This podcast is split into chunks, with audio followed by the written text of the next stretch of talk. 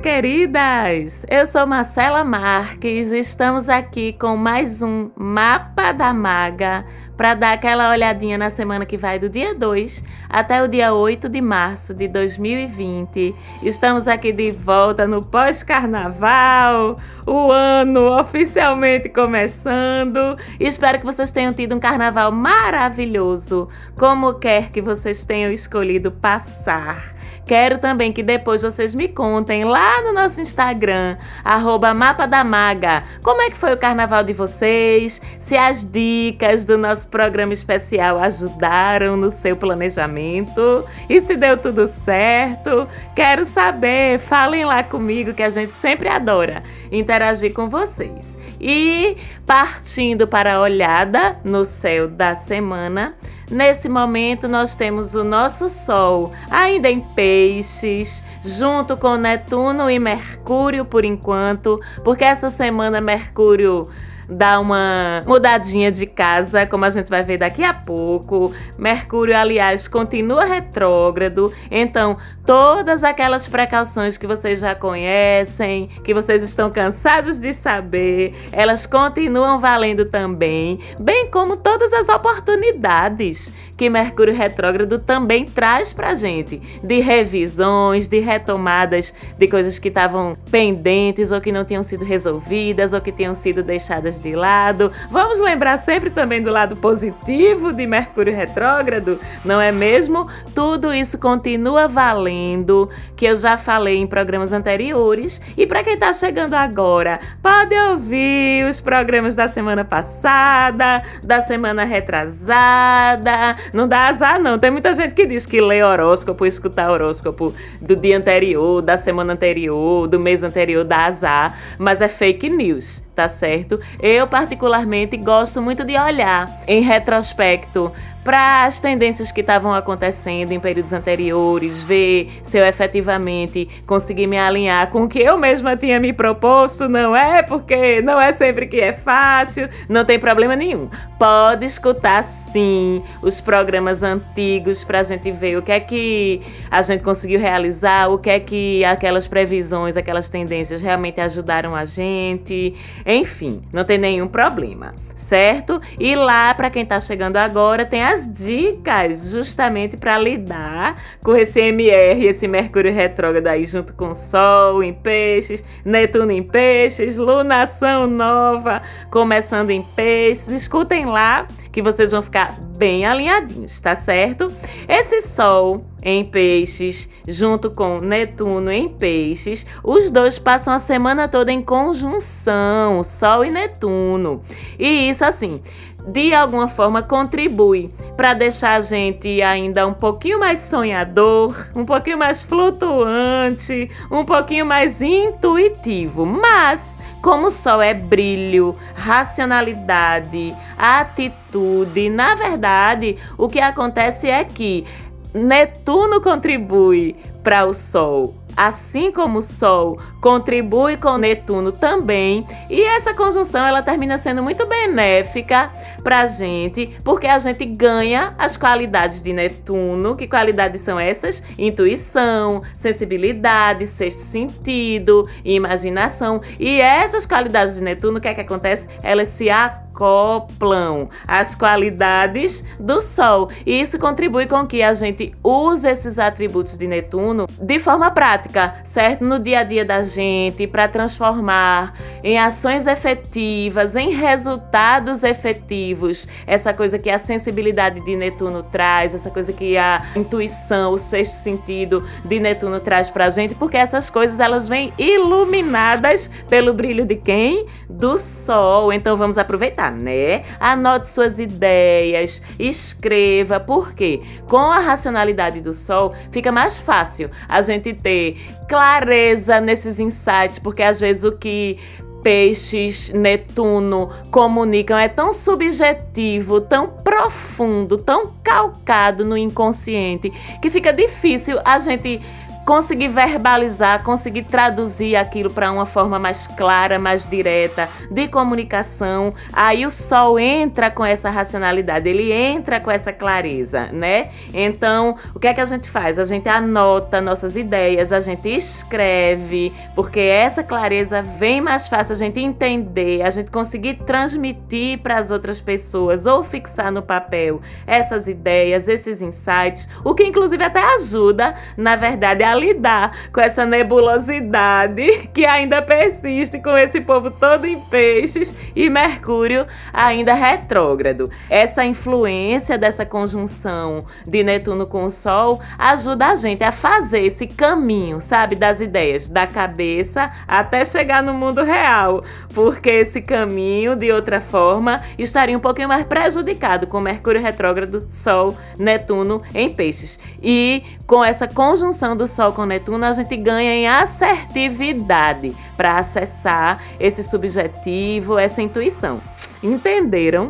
Além dessa conjunção, que já é mara, a gente tem outros dois aspectos positivos. Olha como o sol tá generoso essa semana com a gente. Mais dois aspectos positivos em que ele se envolve, que duram essa semana inteira, que são sextis com Marte e Júpiter. Quando a gente fala de Sol, Marte e Júpiter juntos, né, em um aspecto positivo de sextil, a gente tá falando de três grandes arquétipos masculinos assim, para ajudar a gente com Sextil é o quê? Oportunidade dinâmica. E no caso do envolvimento desses três, oportunidades dinâmicas de sucesso nas coisas em que a gente dedicar energia, garra, positividade, que são os atributos de Sol, Marte e Júpiter, certo? Então, simbolicamente, arquetipicamente falando, esses três astros representam, respectivamente,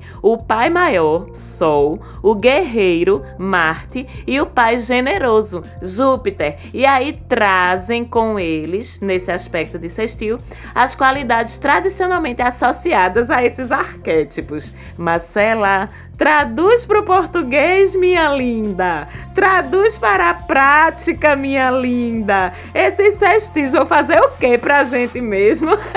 em uma linguagem bem simples. Recompensar. Gostou agora da palavra?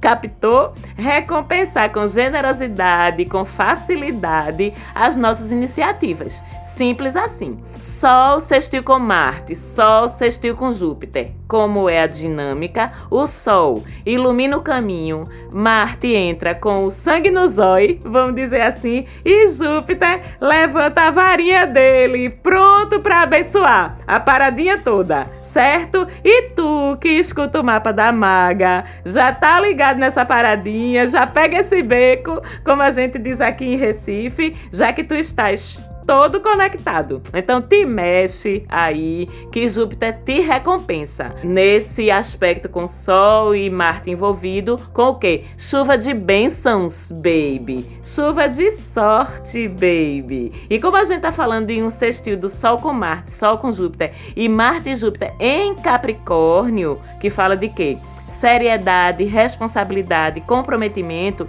esses sextis eles vão favorecer principalmente iniciativas que estejam relacionadas com trabalho, estudo, compromissos, ideias profissionais, ideias de trabalho e que envolvam mais conquistas materiais, concretas, ok? Continuando com outra novidade importante do céu da semana, na madrugada do dia 4 para o dia 5 de março, ou seja, da madrugada da quarta para quinta-feira, Vênus deixa Áries. Viu, meus amores? Vênus se despede de Áries e entra no signo de Touro. Aí a coisa muda radicalmente, viu?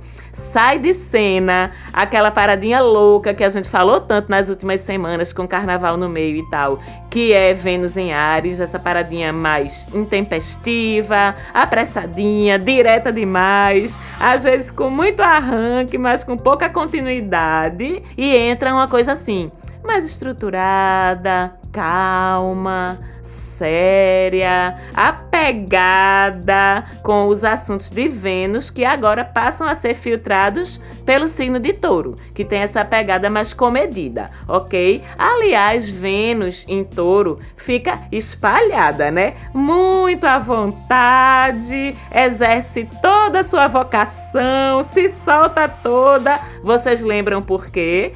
Por que é que um planeta se solta todo dentro de um signo? Normalmente é quando o planeta rege aquele signo, né? Que é o caso. Vênus rege touro. Então essa é uma Vênus para quê? assumir compromissos sérios, estabelecer relações, estabilizar também relações, enfim, se aquietar um pouquinho mais aí nesse assunto depois da turbulência ariana. É uma Vênus que faz a gente querer formar estruturas de verdade, sabe? Afetivas, ter vínculos afetivos com os quais a gente possa contar, nos quais a gente possa confiar. Então, assim, o que ficar, o que permanecer agora, vocês lembram que eu falei disso num programa anterior?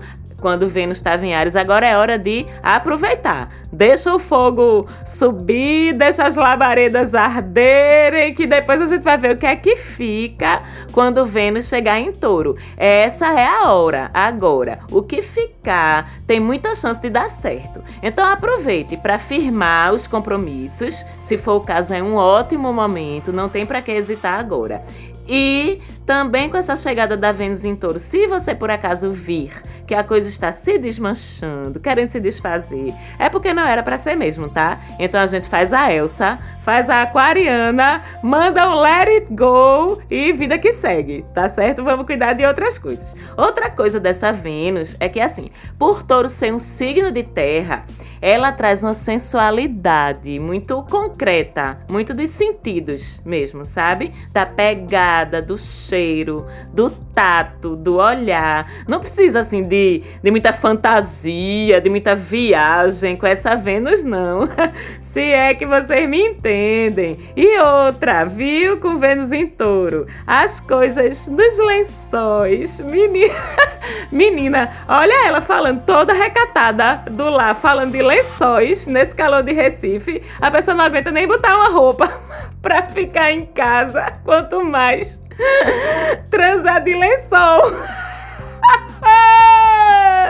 Pronto, falei. Enfim, tá? Tô falando disso. Transas, tá? Elas ficam assim mais lentas, no bom sentido, porque são mais aproveitadas, pegam um ritmo assim mais malemolente sabe? Então aproveitem. O rolê de Vênus em Ares foi bom, mas já passou.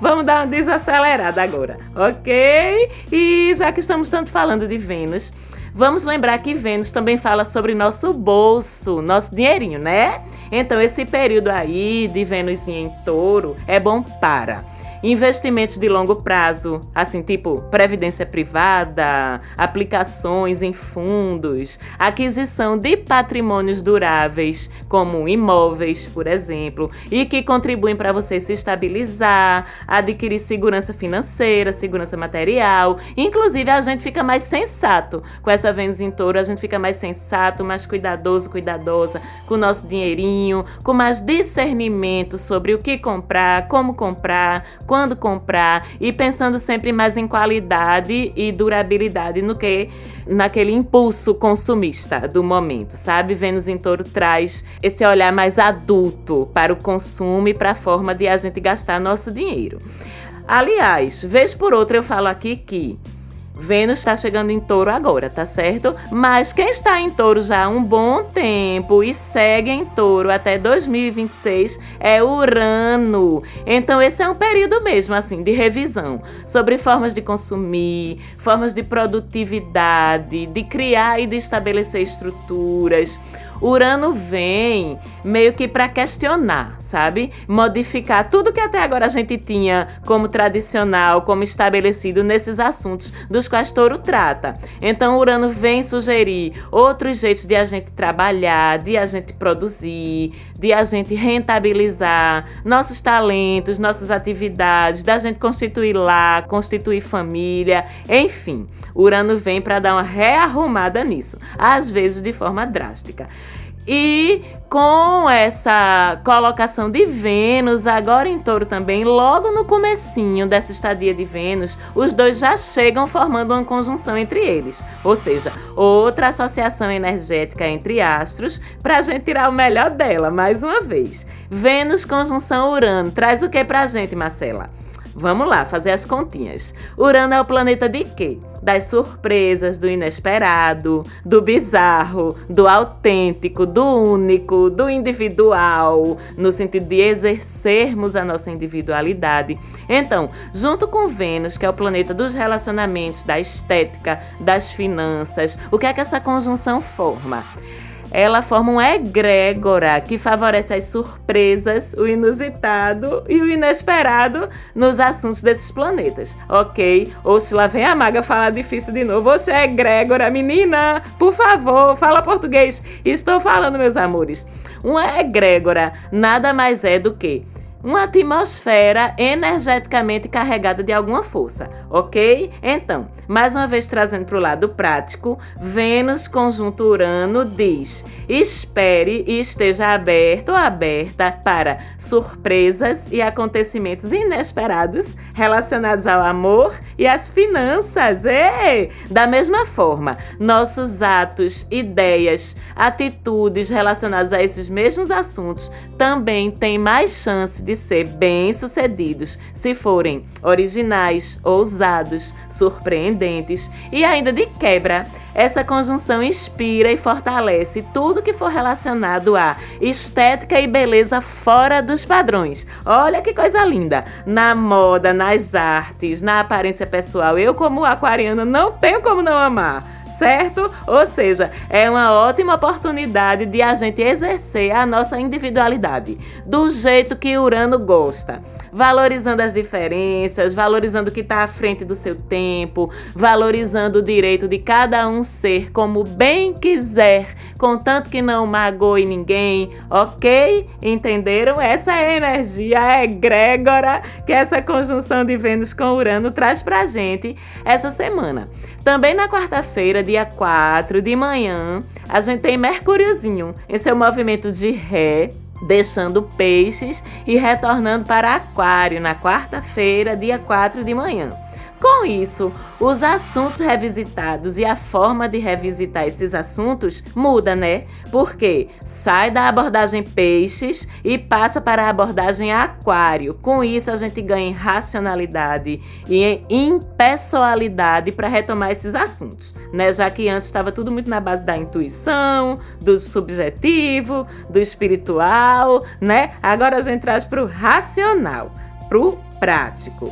E com isso vem a oportunidade da gente rever, repensar, ajustar tudo que tem a ver com os assuntos de Aquário, que são as suas relações sociais, suas relações com a coletividade, com as causas em que você acredita, com as causas em que você se compromete. Então aproveita para dar uma olhadinha para tudo isso, porque esse Mercúrio vem retrógrado em Aquário exatamente com esse objetivo, certo? Se pergunte, observe, analise como estão as suas relações com seus amigos, com os grupos de que você participa. Outra perguntinha para você se fazer: entre essas relações e esses vínculos, quais deles realmente contribuem para você, para o seu crescimento, para o seu bem-estar, quais deles são saudáveis e quais não são, e quais deles você continua ligada ou ligado por motivos que não têm validade, que não são válidos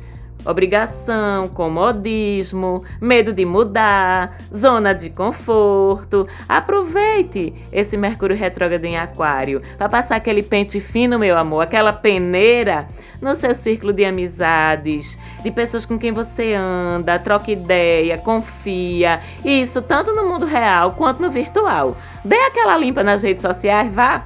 Olhe lá, quem é que está lá conectado a você, que realmente vale a pena estar?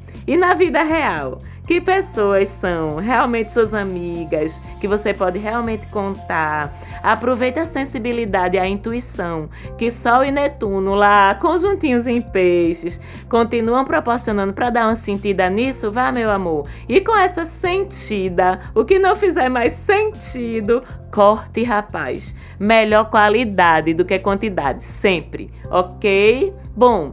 E pra gente terminar, como é que está a lua? Como é que está o ciclo dela essa semana? Está crescente a semana inteira.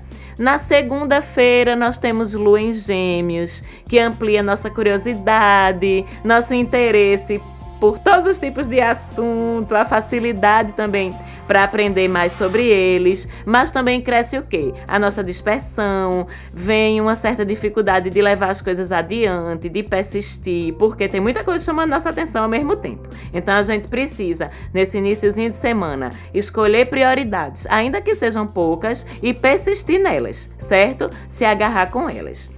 Na quarta-feira, cedinho de manhã, a lua passa crescente para Câncer. Aí a gente fica daquele jeitinho, né? Mais introspectivo, mais intuitivo, intuitiva também, mais dramáticos, saudosos, necessitados daquele aconchegozinho, daquele chameguinho, como a gente diz aqui em Recife. E assim, a melhor forma de lidar com isso é dando e recebendo, tá? Carinho, cafuné, goody de abracinho, beijinho. Isso até sexta de manhã, porque aí, sexta de manhã, a lua entra gloriosa em leão, aquela lua magnética que a gente aprendeu a amar, principalmente quando cai no fim de semana. Poder, charme, sedução, carisma, pra tu abalar no fim de semana de novo, certo? No final da manhã de domingo, aí a gente aproveita a entrada da lua agora em Virgem, né?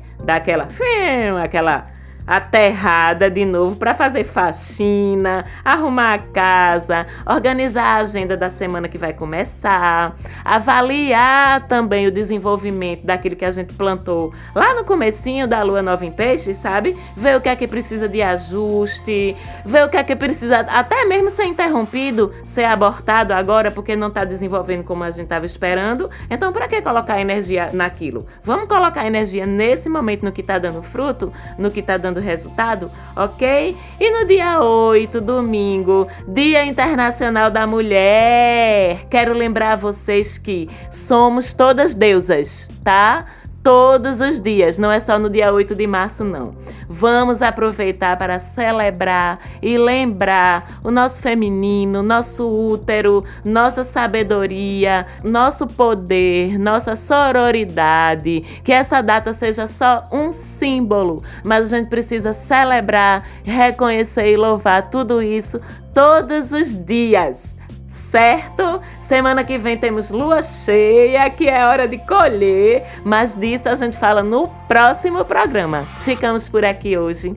Um beijo, falante áudio. Valeu mais uma vez pelo carinhosíssimo apoio na produção. Beijo para vocês que ouvem a gente e até semana que vem.